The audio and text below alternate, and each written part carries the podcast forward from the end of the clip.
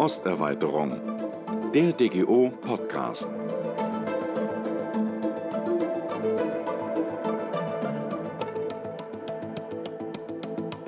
Krieg, Flucht und Exil prägen die Entwicklung im östlichen Europa.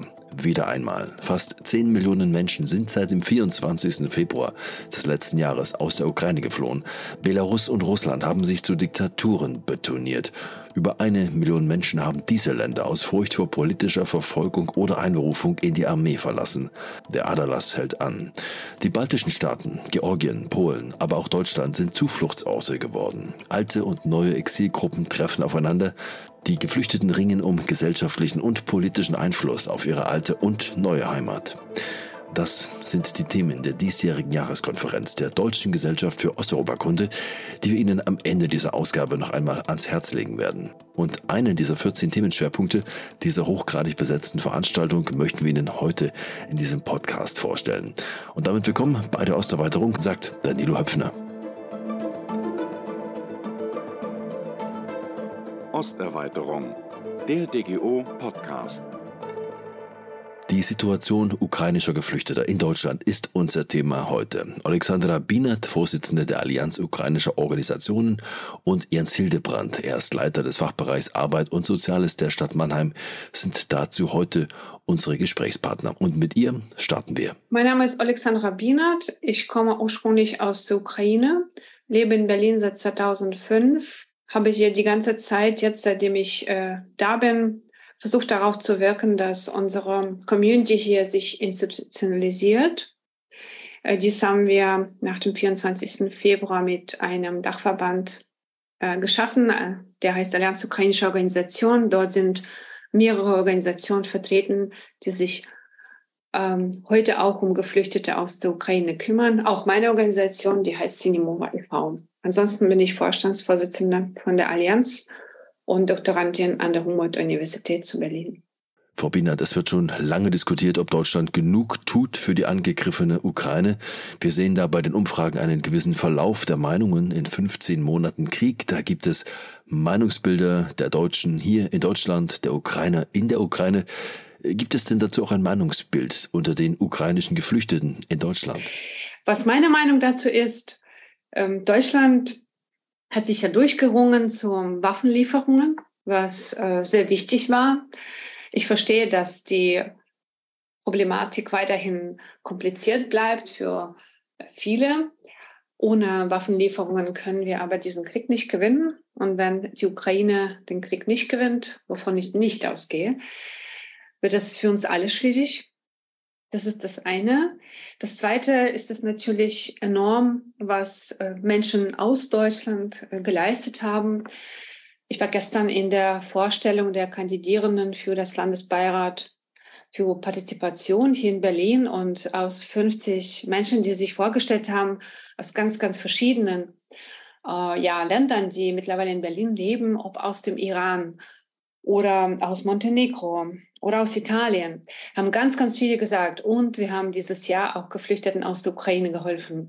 Das hat mich unglaublich fasziniert, ähm, weil äh, es, ich finde, es ist so eine gesamtgesellschaftliche Aufgabe, uns um, ja, auch um das Ankommen von diesen über eine Million Menschen hier zu kümmern.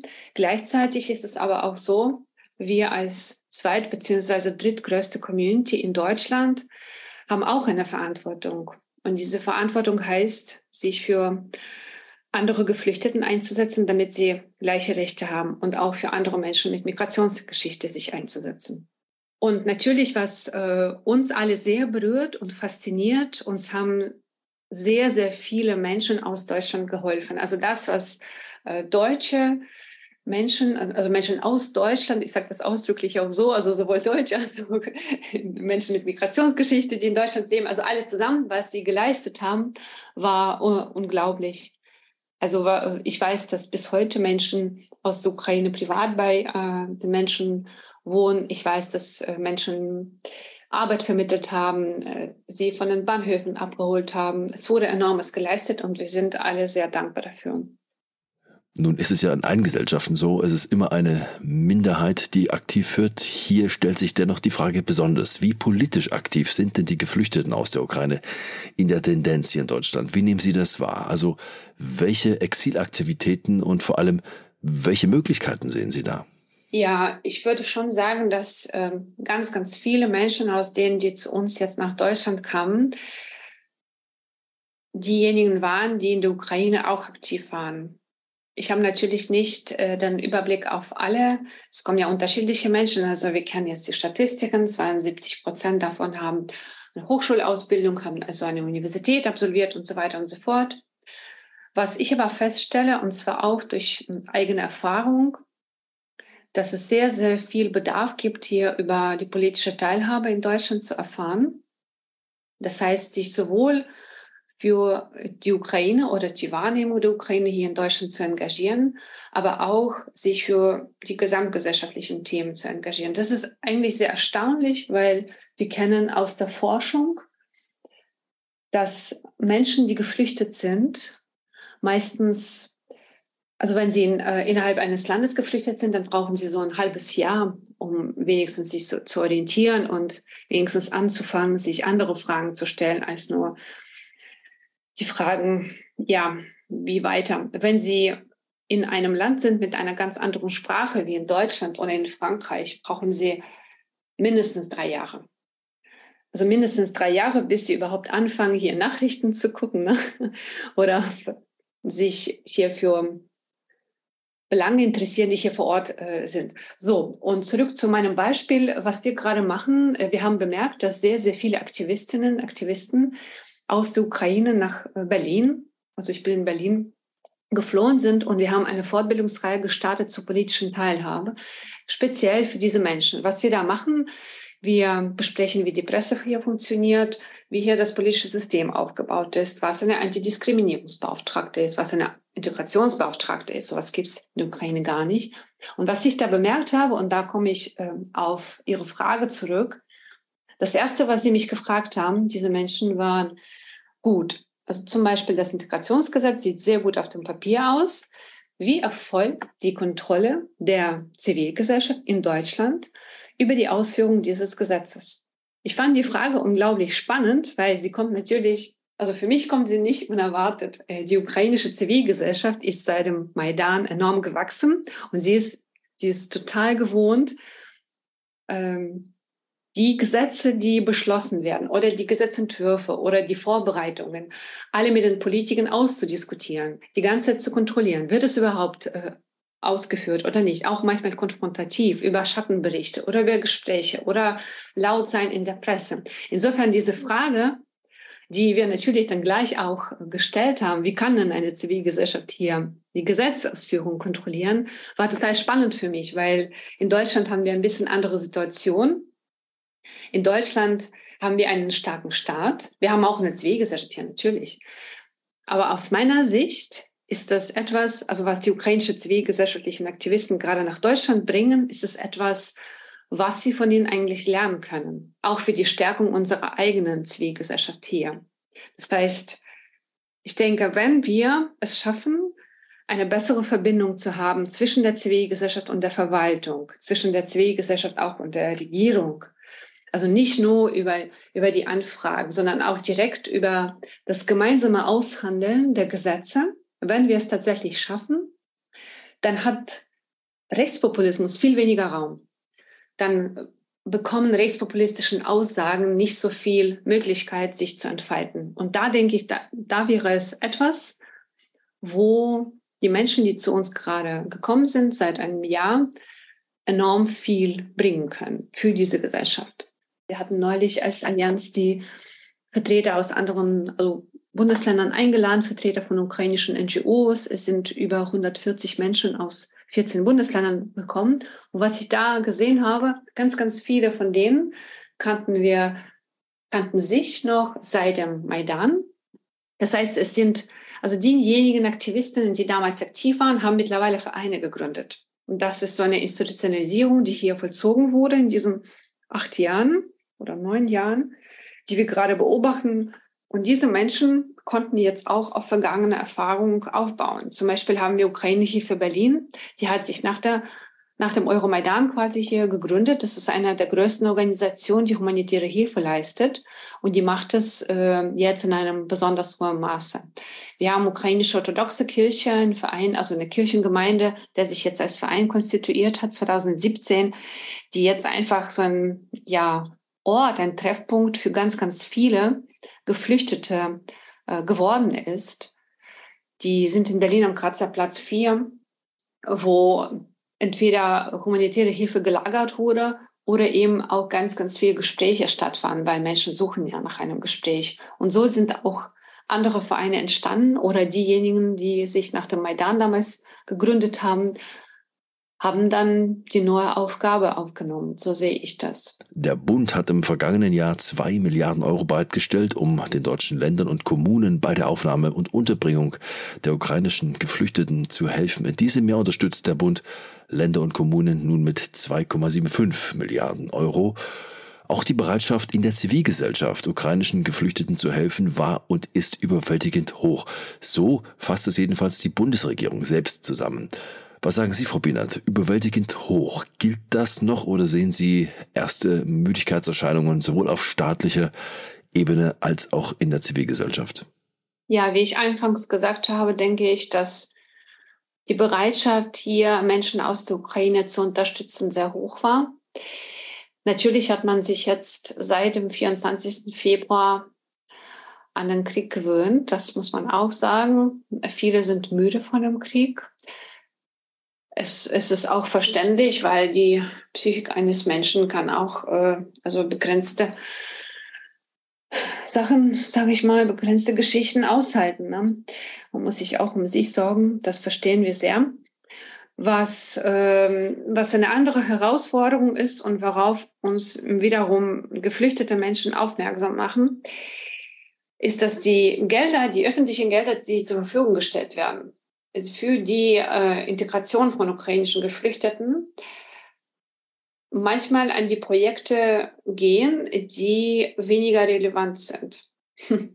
Das ist jetzt vielleicht zu pauschal ausgedrückt. Also im Großen und Ganzen ist alles okay. Nur wenn es zum Beispiel darum geht, dass man bei der Wohnungssuche unterstützt, haben wir mehrere Projekte, die eben geflüchtete Menschen schulen, eine Wohnung zu suchen. Aber davon wird der knappe Wohnungsmarkt in Berlin nicht größer. Verstehen Sie, was ich meine? Und insofern machen diese Seminare, so ist die Rückmeldung von Geflüchteten bei uns hier, wenig Sinn. Oder Frauenhäuser, die Seminare machen für ukrainische Frauen, was man während einer Periode macht oder wie man Internet benutzt. Das, ähm, das ist sehr gut gemeint, aber das sind nicht die, vielleicht nicht ganz die Angebote, die wir gerade bräuchten. Im Großen und Ganzen sieht es aber gut aus. Also das, was ich gerade genannt habe, sind spezielle Beispiele, auf die man aufmerksam äh, ja, sein sollte, denke ich, weil es äh, unter Menschen, die geflüchtet sind, ganz, ganz, ganz unterschiedliche Gruppen gibt. Und obwohl es natürlich einfacher ist, äh, zu generalisieren, können wir es nicht. Wir haben äh, Gruppen, die zum Beispiel LGBTIQ-Gruppen sind und äh, sie brauchen einen Schutzraum.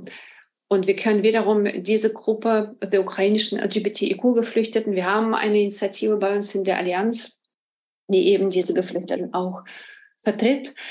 Man kann sie nicht zu einer russischen NGO schicken, die sich um LGBTIQ-Menschen kümmert. Aus der ganz einfachen äh, Prämisse, so wurde es mir erklärt, wenn eine lesbische Frau aus Cherson zum Beispiel, die noch um Gottes Willen vergewaltigt wurde, hier auf einen russischen Mann trifft, egal dass er homosexuell ist, hat sie eine direkte Retraumatisierung. Und das sind so, das sind so zwei Sachen, auf die uns immer wieder geflüchtete Menschen aufmerksam machen. Bitte nicht mh, hm, äh, bei aller ja, bei allem Respekt, äh, bitte Gelder an diejenigen geben, die tatsächlich diese Community auch vertreten beziehungsweise, ah, weiß nicht, an die deutschen Organisationen. Aber es ist sehr schwierig, wenn russische Organisationen, die in Deutschland, die es in Deutschland gibt, ukrainische Geflüchtete integrieren, die von russischen Kugeln weglaufen. Das ist der eine Aspekt. Und der zweite Aspekt, immer bei den öffentlichen Geldern, bei der Ausschreibung gucken, dass die Bedarfe tatsächlich mit den Bedarfen aus der Community abgestimmt wurden. Wir schauen uns mal die sprachliche Situation an. Die Bundesregierung hat den Zugang zu Sprach- und Integrationskursen ja nochmal ein wenig verbessert. Rund 200.000 ukrainische Kinder und Jugendliche gehen inzwischen in Deutschland zur Schule. Und nun wissen wir durch Umfragen, ein großer Teil der Geflüchteten will nach Kriegsende aber zurück in die Ukraine. Und das ist ja ein großer Unterschied zu den Geflüchteten etwa aus Nordafrika, Syrien oder Afghanistan. Ist das nicht ein Manko, mit dem Bewusstsein hier zu leben, dass Deutschland und seine Sprache eine Übergangslösung darstellen? Also wie groß ist das Interesse an einer sprachlichen Integration in einem Interimsland? Ja, das ist eine sehr, sehr gute und wichtige Frage. Erstmal, wenn wir uns die, ja, die psychologische Seite angucken, die psychologische Seite sieht so aus, dass man natürlich äh, geneigt ist, erstmal das Leben auf eine lange Bank zu schieben und erstmal nicht hier und jetzt zu leben, sondern zu überleben und nicht über das hier, also eben nicht darüber hinaus zu schauen. Es hat ähm, einfach so eine praktische Komponente, man will auch sich selbst schützen. Äh, pragmatisch aber gesehen sieht es so aus, dass Menschen, die zum Beispiel aus Kharkiv geflüchtet sind oder aus der Ostukraine keine Möglichkeit haben werden, äh, zurückzukommen. Das ist vielleicht nicht pragmatisch war das falsche Wort, aber also wenn wir uns einfach die Realität ansehen, die Häuser sind zerstört, wo sollen sie alle leben? Und aus unserer Umgebung höre ich, dass einige auch bleiben wollen.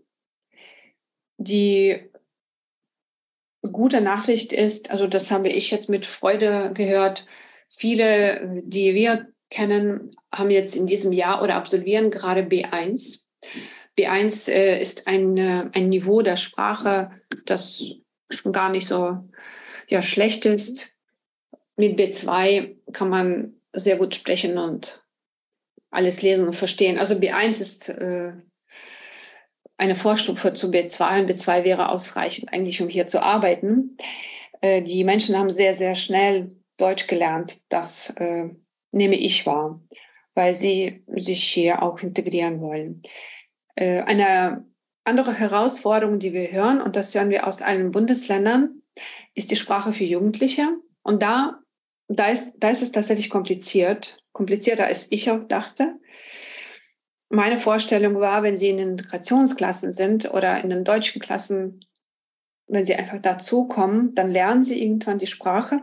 Das hängt aber schon wohl von der jeweiligen Schule ab. Wir haben Situationen in einer Schule, die auch äh, nachmittags einen Zusatzunterricht in Deutsch anbietet, wo die Jugendlichen sehr gut mitkommen.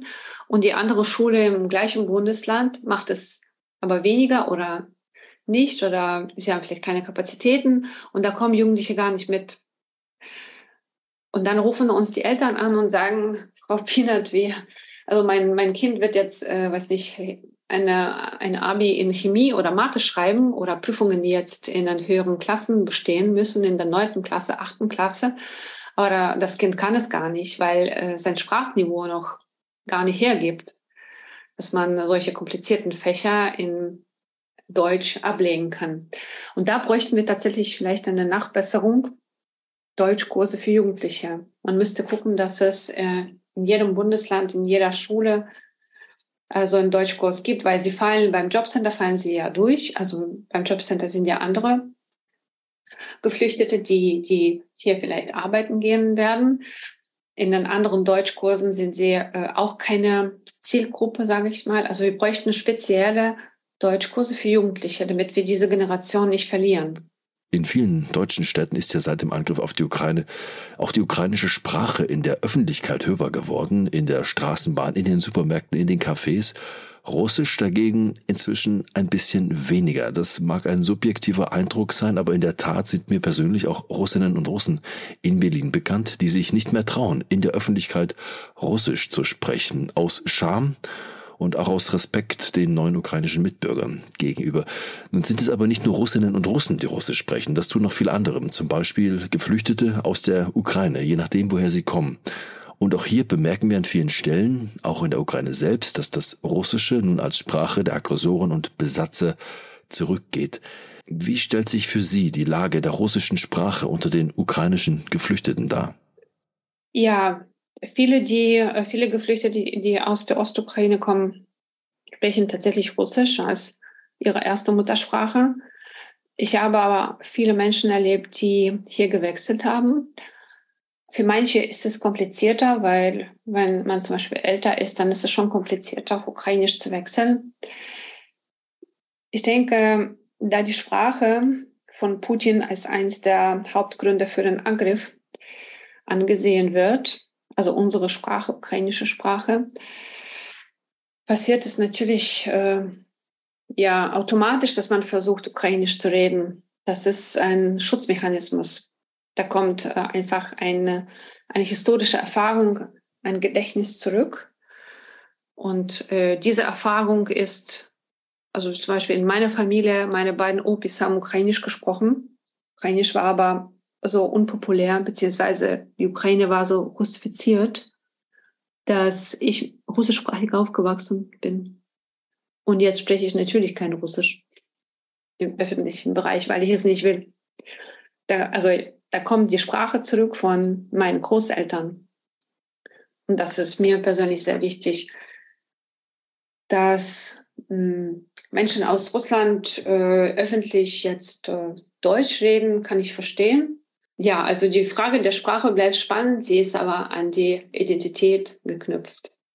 Jeder, der sagt, äh, ich vertrete alle russischsprachigen Menschen in Deutschland, hm, sollte sich schon bewusst sein, dass es ein imperialer Begriff, russischsprachige Menschen. Das ist ein imperialer Begriff, der vom russischen Imperium lange geprägt wurde und dann von der Sowjetunion und dann wieder von Russland. Wir bleiben noch kurz beim Thema. Wie ist denn aktuell das russisch-ukrainische Zusammenleben in Deutschland, gerade bei der hohen Zahl der Russlanddeutschen, immerhin 1,5 Millionen? Also es gibt drei Aspekte. Erster Aspekt, wir sprechen weiterhin miteinander. Zweiter Aspekt, wir sagen bei allen öffentlichen Einladungen zu ukrainisch-russischem Dialog ab. Okay, ich sage nicht wir, ich sage ich. Aber ich kenne auch andere Ukraine, ukrainische Aktivistinnen oder Forscherinnen, die das machen. Wir sagen ab aus, äh, nicht weil wir jetzt keine Russinnen sehen wollen, wir sagen ab, weil ein Dialog zu diesem Zeitpunkt einfach unethisch und nicht möglich ist. Das Dritte ist, wir haben jetzt als Allianz im März eine Anfrage gemacht im Abgeordnetenhaus von Berlin. Wir sind in Berlin, wir haben auch Mitglieder bzw. assoziierte Mitglieder in anderen Bundesländern aber ich kenne die Situation in Berlin, wie viele Vorfälle es gab, wie viele Diskriminierungsvorfälle, Übergriffe auf Menschen aus der Ukraine im vergangenen Jahr, das heißt nach dem 24. Februar 2022. Und ähm, bis dahin wollte ich zu diesem Thema mich auch wenig äußern, weil ich will auch nicht pauschalisieren oder skandalisieren. Aber die Zahlen haben mir nicht gut gefallen. Es sind 3250 Übergriffe so sagt es die Polizei. Und es sind bei den Körperverletzungen sind es 2, mehr Male mehr als gegen andere Gruppen. Wenn es um Körperverletzungen geht, dann geht es äh, tatsächlich um Hasskriminalität, um Hate Crimes.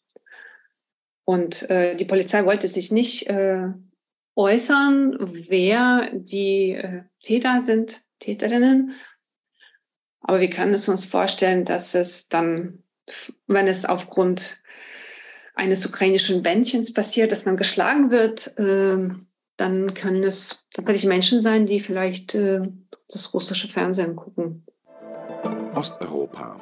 Die Zeitschrift für Analysen aus Politik und Kultur, Wirtschaft und Gesellschaft im Osten Europas. Holen Sie sich Ihr kostenloses Probeheft im Netz. Zeitschrift-osteuropa.de gibt ja staatliche Angebote, Beratungsstellen für Traumatisierte bis hin zur Beratung von Heizkostenzuschüssen. Aber mal jenseits dieser Angebote von staatlichen oder teilstaatlichen Organisationen, wie vernetzen sich denn die Ukrainer untereinander? Also wo findet ukrainisches Leben, wo findet ukrainische Subkultur hier statt? Die findet mittlerweile an ganz, ganz unterschiedlichen Orten statt. Es gibt äh, mehr Cafés und Restaurants in Berlin. Wenn wir Berlin betrachten, es gibt ähm, Räume, die wir geschaffen haben. Ähm, unsere Allianz Ukrainische Organisation hat zum Beispiel einen Raum, ein Büro, ein Veranstaltungsraum im interkulturellen Haus Pankow. Da findet ganz, ganz viel statt. Es gibt ähm, Räume, die in den Stadtteilzentren entstehen. Es gibt äh, eine sehr schöne Bar, die heißt Medusa Bar hier in der Skalitzer Straße in Berlin, wo ganz, ganz viele Ukrainerinnen und Ukrainer hinkommen. Und ansonsten ist das äh, Leben und das Community-Leben mittlerweile so divers, dass wir nicht alle Räume kennen. Wir wissen nur, dass es nicht genug physischen Raum gibt und dass Menschen ständig auf der Suche nach einem Veranstaltungsraum sind. Und jetzt äh, mit dem Sommer finden mehr und mehr Angebote im Freien statt, dass Menschen sich treffen zu einem, weiß nicht, deutsch-ukrainischen Stammtisch, sie Deutsch lernen oder zusammen singen oder auch tanzen. Wir wollen ja alle leben. Ein Teil der Geflüchteten wird in Deutschland bleiben. Wie wird das langfristig die deutsche Gesellschaft verändern? Ja, das ist eine sehr gute Frage und da kämen wir auch zurück an diese Anfangsfrage über die Unterstützung und was die Community eigentlich der deutschen Gesellschaft ähm, als Gegenteil zurückgeben könnte. Und ich denke, wir können zurückgeben durchaus unser Demokratieverständnis, ein Verständnis für etwas, wo, wofür wir gewohnt sind zu kämpfen in der Ukraine. Und ich hoffe, dass mit der ja, wachsenden ukrainischen Community auch äh, Demokratie hier gestärkt wird. Ich sage jetzt nicht, dass wir äh, wenig Demokratie hier haben. Die haben wir natürlich, aber ich gucke immer wieder ein bisschen beunruhigt auf die Wahlergebnisse. Wir hatten jetzt in Brandenburg neulich Wahlen. Da hätte fast ein AfD-Landrat gewonnen. Ja, ansonsten denke ich, dass die Ukrainerinnen in Deutschland diverser machen können, vielfältiger. Alexandra Binat war das Vorsitzende der Allianz ukrainischer Organisationen und wir wollen uns die Lage noch einmal etwas lokaler ansehen und über die Situation aus administrativer Sicht sprechen. Und das tun wir mit ihm. Ja, mein Name ist Jens Hildebrand. Ich bin der Fachbereichsleiter für Arbeit und Soziales und in meine Zuständigkeit äh, fällt auch die Fragestellung der Unterbringung von geflüchteten Menschen. Das gilt auch äh, jetzt natürlich unter den besonderen Bedingungen des Vertriebenen aus der Ukraine. Herr Hildebrand, wir wollen uns zu Beginn des Gesprächs mal ein aktuelles Problem ansehen, mit dem die ukrainischen Geflüchteten am meisten zu kämpfen haben. Wohnraum, der ist knapp in Deutschland, das bemerken wir alle. Was das für ukrainische Geflüchtete bedeutet, das hören wir uns mal ganz kurz an. Eleonora ist im März vergangenen Jahres aus der Ukraine nach Berlin geflohen. Seitdem hat sie bereits an fünf verschiedenen Orten gewohnt, teilweise in Unterkünften ohne Heizung. Sie konnte bisher in Berlin keine dauerhafte Unterkunft finden, wie so viele Flüchtlinge. For me it's very hard to say that I am homeless, but then I, I realized that uh, in Berlin a lot of homeless that uh, looks like me, with uh, maybe jobs, with uh, uh, all opportunities but you just can't find home and you are homeless. Gerade in Berlin, das in der Wohnungskrise steckt, ist die Suche nach einem dauerhaften Zuhause eine Herausforderung. Der alte Flughafen Tempelhof wurde schon 2015 teilweise in eine Flüchtlingsunterkunft umgewandelt. Nach zweieinhalb Jahren Leerstand wurde nun das Containerdorf wieder in Betrieb genommen. Knapp 900 Schlafplätze stehen zur Verfügung. Die Länder und Kommunen fordern mehr finanzielle Unterstützung vom Bund angesichts der steigenden Zahl von Asylbewerbern. Allein in den ersten vier Monaten dieses Jahres wurden mehr als 100.000 Erstanträge auf Asyl in Deutschland gestellt, 78 Prozent mehr als im Vergleichszeitraum im Vorjahr. Eleonora hat gerade einige Wochen bei Freunden gelebt, muss diese Wohnung aber nun verlassen. Sie weiß nicht, was sie jetzt tun wird. Sie denkt darüber nach, in die Ukraine zurückzukehren. I don't want to, to survive and searching for flat every time or uh, to, to be hungry. Uh, I just want to live fully my life and I prefer to live short life but happier with all emotions. Ein Zusammenschnitt aus einem Beitrag von Euronews war das. Herr Hildebrand, Ukrainer haben zwar das Recht, nach Deutschland zu kommen und hier Unterschlupf zu finden, aber den Unterschlupf, den finden sie oft nicht. Man berichtet von Hunger und Umständen, die sie darüber nachdenken lassen, ins Kriegsgebiet zurückzukehren. Ist das nur in Berlin so? Ist das eine Ausnahme oder ist das in Mannheim anders? In Mannheim ist es anders. Ähm, wir haben sicherlich äh, regional und stadtspezifisch große Unterschiede in der Bundesrepublik. Das hängt sicherlich mit der Ausstattung von preiswerten Wohnen vor Ort zusammen. Das hängt damit zusammen, ob sie noch tragfähige Genossenschaftsstrukturen haben, ob der soziale Wohnungsbau in den letzten Jahren gefördert oder vernachlässigt worden ist, ob die Kommunen vor Ort sich auch in den letzten Jahren darauf eingestellt haben, dass das Thema Flucht und Zugang zu Unterbringungsformen strategisch angegangen worden ist. Es hängt sicherlich auch damit zusammen, wie die Aufnahmebereitschaft der Bevölkerung ist, mit äh, Menschen mit Fluchthintergrund den Obdach zu geben, sie zu unterstützen, auch nochmal zu gucken, ob Reserven am eigenen Wohnumfeld zur Verfügung stehen, um die Leute mit zu versorgen. Und insofern kann ich sagen, dass die Situation sich von Stadt- und Landkreisen her sehr stark unterscheiden wird, weil auch diese hinsichtlich der Zugänge, also wie kommen Leute an einen bestimmten Ort und warum suchen Leute an einem bestimmten Ort Unterkunft, äh, sehr stark auszudifferenzieren sind. Wie würden Sie denn die Situation in Mannheim aktuell zusammenfassen? Für Mannheim gilt, wir haben eine meines Erachtens gut ausgebaute Infrastruktur, um auch auf Krisen reagieren zu können. Wenn äh, der Begriff der Krise nicht zu schwach ist, um zu beschreiben, äh, wie der Angriffskrieg Russlands auf die Ukraine auch bei uns gewirkt hat, weil die Unmittelbarkeit äh, dieser Kriegsauswirkungen haben wir, glaube ich, in fast kaum einem anderen Konflikt so schnell gespürt. Wie uns ist es gelungen, auch über ein großes Ausmaß an Unterstützung und Solidarität der Mannheimer Bevölkerung viele Menschen aus der Ukraine im Privatwohnraum unterzubringen. Wir haben darüber hinaus eine große Bereitschaft in unserem Gemeinderat über die demokratischen Parteien und Fraktionen hinweg gehabt, äh, Ukrainerinnen und Ukrainern Hotels andere Formen der Unterbringung anzubieten, um sofort den Notstand abzuschwächen. Gleichzeitig haben wir im Hintergrund eine Taskforce Ukraine gebildet, um auch den weiter jeden Tag zu uns kommenden Menschen angemessene Wohnung anbieten zu können und haben da mit unserem Wohnungsbauunternehmen, das kommunal in der Hand der Stadt ist, sehr schnell auch Bedarfe vielleicht in noch nicht ganz topfrischen Wohnungen, sanierungsbedürftigen Wohnungen, aber ein Unterkunft, eine Unterkunft anzubieten, die nichts mit Hallenbelegung zu tun hat, die auch nichts mit prekären Unterbringung zu tun hat, die vielleicht nicht unbedingt luxuriös ist, sind zum Teil kleine Zimmer, aber die sicherlich nicht dazu führen, dass Menschen, die aus der Ukraine kommen, aufgrund von Wohnungslosigkeit zurück in ein Kriegsgebiet kehren müssen.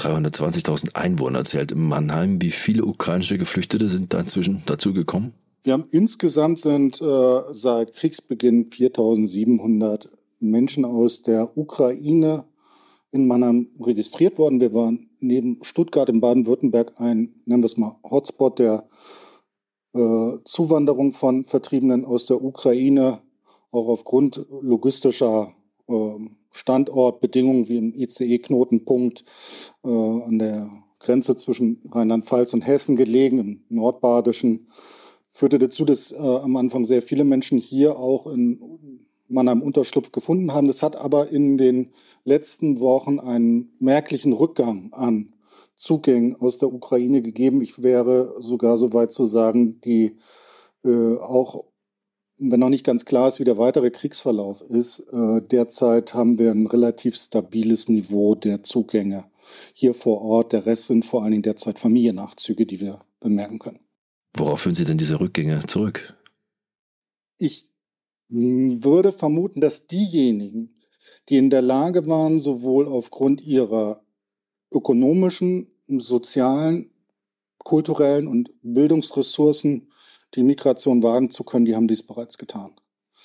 Wir haben auch gesehen, dass wäre meine Beobachtung, dass diejenigen, die im Transit äh, zur Ukraine leben, beispielsweise in den Anrainerstaaten wie Polen, auch in den nahegelegenen Staaten wie Rumänien oder der Republik Moldau, äh, dass wir dort stark Pendelmigration haben. Diejenigen, die nach Deutschland oder auch nach Mannheim gekommen sind, können wir jetzt schon absehen, äh, haben sehr stark signalisiert, auch vor Ort mittel- und langfristig ihren Lebensmittelpunkt wählen zu wollen. Woran könnte ich das festmachen? Gibt es dafür Indikatoren? Äh, wir haben eine große Unterkunft, ein ehemaliges Studentenwohnheim der Bundeswehr aktiviert, mit eben Zimmern für die Unterbringung von aus der Ukraine Vertriebenen. Und viele haben bereits im Stadtkreis Mannheim Wohnraum gefunden. Eine bedeutende Anzahl, 10 Prozent, sind dort schon wieder ausgezogen und sind in privater Unterbringung in ganz normalen Mietverhältnissen gelandet. Aber die wenigsten sind in die Ukraine zurückgegangen. Von daher könnte ich äh, deutlich machen, der Rückgang ist erstmal ein allgemeiner, dass die kriegsbedingte Migration sich jedenfalls hinsichtlich des Standorts Mannheims äh, sozusagen verlangsamt hat. Besonders in den Großstädten sind ja die Aufnahmekapazitäten nahezu erschöpft. Die zuständigen Behörden etwa in Berlin, Köln geben an, dass rund 90 Prozent der verfügbaren Plätze belegt sind. Auch in Leipzig sind die Unterkünfte nahezu vollständig belegt. Hamburg wird in diesem Jahr 5300 zusätzliche Plätze benötigen. Bund und Länder streiten weiter über die Aufwendung. Nun kann nur keiner den weiteren Verlauf des Krieges vorhersagen. Putin scheint weiter Freude am Krieg zu haben und sitzt jedenfalls aktuell weiter fest im Sattel. Es ist also nicht auszuschließen, dass die Flüchtlingswelle weiter zunimmt und das bei den eben genannten Zahlen aus Deutschland. Wie groß schätzen Sie die Gefahr, dass die Stimmung in Deutschland kippt und die bekannte Das Boot ist voll Rhetorik wieder um sich greift? Die Stimmung kippt dann, wenn nicht alle Ebenen, politischen Ebenen, föderalen Ebenen deutlich machen, wo sie auch Handlungsoptionen besitzen, wo sie Verwirklichungschancen sehen, wie sie Strategien aufbauen, um mit dem Zuzug von Menschen umzugehen, weil es reicht meines Erachtens nicht aus zu sagen, dass wir an den Kapazitätsgrenzen sind. Auch für Mannheim gilt, wir haben einen hohen Rückstand beim bei Wohnungen, gerade bei preiswerten Wohnungen, äh, fehlen doch einige tausend Wohnungen auch in der Stadt Mannheim.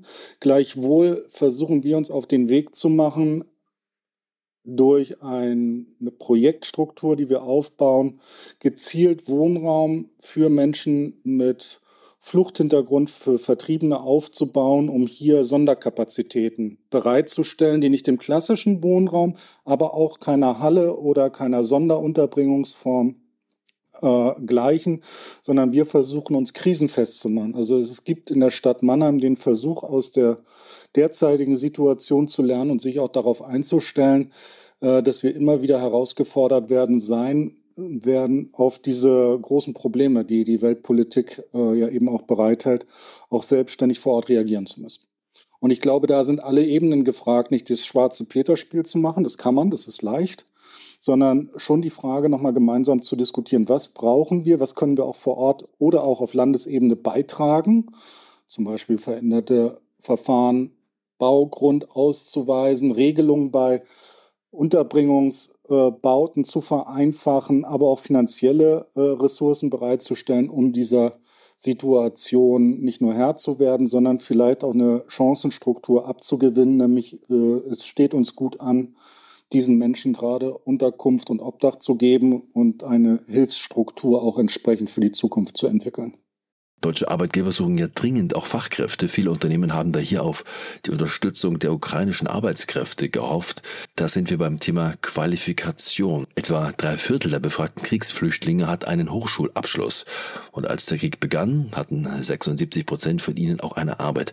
Wie gut oder wie schlecht kommen denn die Menschen aktuell in Mannheim in Arbeit? Ich glaube, äh, die ukrainischen Vertriebenen haben erstmal einen Startvorteil hinsichtlich der grundsätzlichen Offenheit der Mannheimer Bevölkerung und auch Unternehmen ihnen gegenüber, ihnen nicht nur helfen zu wollen, auch ihre mögliche Arbeitsqualifikation aufzunehmen und sie in den Arbeitsmarkt zu integrieren. Woran mache ich das fest? Wir sehen sehr viele Flexibilität, auch die, die sprachlichen Anforderungsprofile, die es manchmal gibt, zurückzustellen zugunsten eben einer schnellen Arbeitsmarktintegration und auch zugunsten der Beantwortung der Fragestellung, dass Training on the Job einer Sprache häufig besser ist als den kläglichen Versuch von B2 vielleicht in Volkshochschulen, in BAMF-Kursen oder sonstigen zu machen.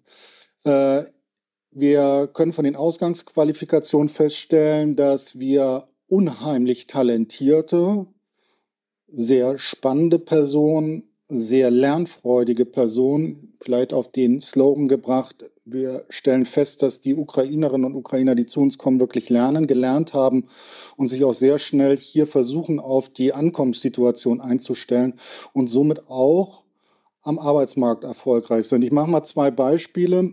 Wir haben hier im Bereich der Verkehrsbetriebe der RNV in Mannheim einen großen Mangel an Fahrern und auch an äh, Kontrolleuren. Wir haben hier eingeladen, äh, das machten wir dann übers Jobcenter in Mannheim.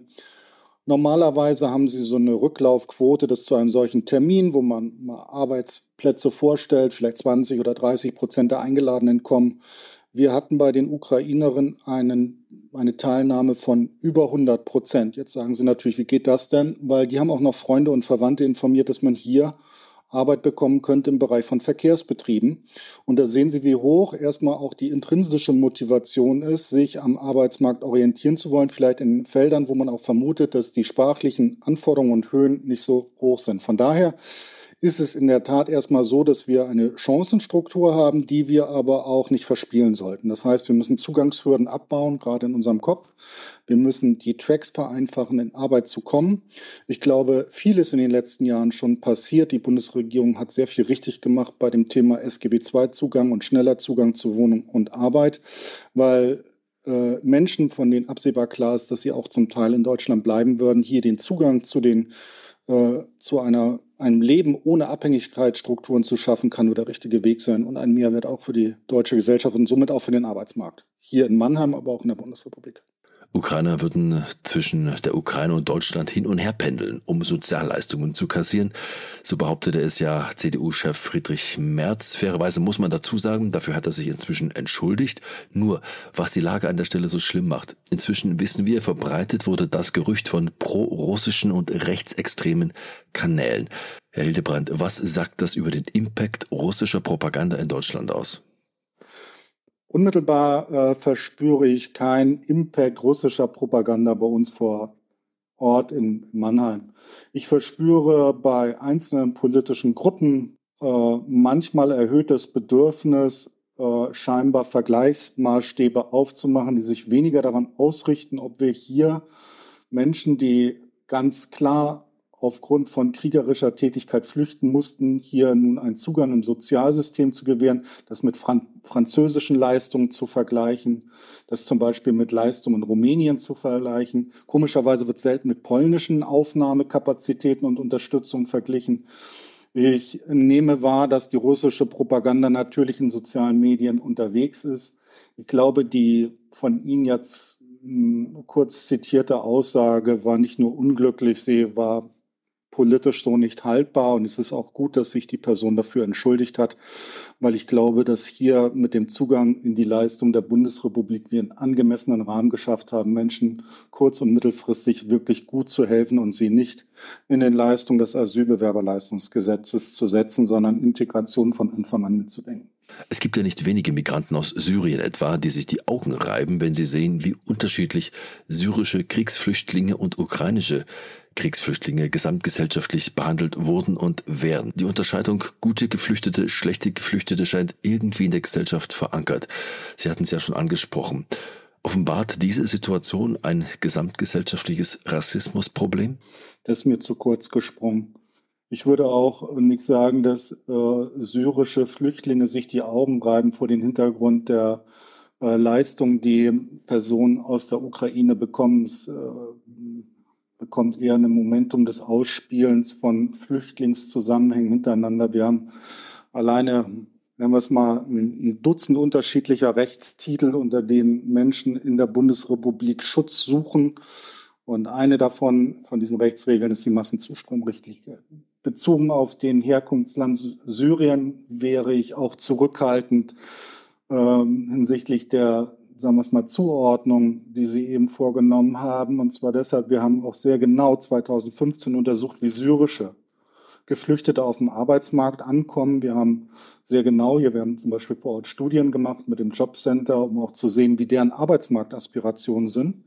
Und es gibt eben auch in Syrien gab es ein sehr gutes Sozial- und Bildungskapital, das die Leute mitgebracht haben. Und syrische Flüchtlinge waren überaus erfolgreich am Arbeitsmarkt. Wir haben viele Erfolgsgeschichten hier vor Ort schreiben können mit äh, syrischen Geflüchteten. Und von daher bin ich da etwas zurückhaltend, weil auch diese in der Regel bei uns mittlerweile in dem Regelsystem auf dem Wohnungsmarkt und auf dem Arbeitsmarkt angekommen sind. Viel schwieriger ist es hingegen für Flüchtlinge, die die von mir genannten Attribute nicht mitbringen die sehr stark darauf ausgerichtet sind, unmittelbar äh, Geld zu verdienen, um ihre Familien in den Herkunftsländern zu unterstützen, die traumatisiert sind und schwerste Erfahrungen gemacht haben in Bürgerkriegen oder Ähnlichem. Es gibt sicherlich an einer Stelle äh, für mich fragliche äh, und auch zur Debatte zu stellende Rassismuselemente. Das ist in dem Moment, wenn Menschen äh, erkennbar äh, anders aussehen. Wir sehen das bei Menschen aus Nordafrika, Zentralafrika. Dort äh, ist, sind die Zuschreibungen, die diese erleben, auch hinsichtlich der Frage, bekomme ich Wohnung und einen Arbeitsplatz, äh, kann ich mir das selbst durch Selbsthilfe erarbeiten. Die haben die wesentlich höheren äh, Hürden und da glaube ich, sieht man sehr deutlich, dass äh, wir einen riesen Informationsleck haben. Die Kenntnisse der Bevölkerung über den russischen Angriffskrieg, die damit einhergehenden sozialen Folgen. Da ist der Informationsgehalt unheimlich hoch und die Empathie konnte sich auch darüber aufbauen. Leider ist es so, dass wenn wir alleine den äh, Krieg in Äthiopien und Eritrea sehen und die damit einhergehenden Toten und auch die Geflüchteten, dass diese Sensibilität mitnichten in der breiten Bevölkerung aufgebaut worden ist. Jetzt können wir darüber nachdenken, warum wir vielleicht eine vermeintlich größere Nähe zur Ukraine verspüren, ob das etwas mit den letzten äh, 15 Jahren auch den Hoffnung auf Veränderungen in der Ukraine oder auch vielleicht den Hoffnung auf Veränderungen in Russland zu tun hatte und eben andere Länder aus unserem Fokus fallen. Ob ich das mit den Begriffen Rassismus, Diskriminierung oder Abwertung von Menschengruppen qualifizieren würde, weiß ich nicht. Also ich bin da zurückhaltend. Äh, ich würde eher nur sagen, es gibt tatsächlich Blindstellen hinsichtlich unseres Wissens über die Nöte und Schwierigkeiten, die Menschen haben.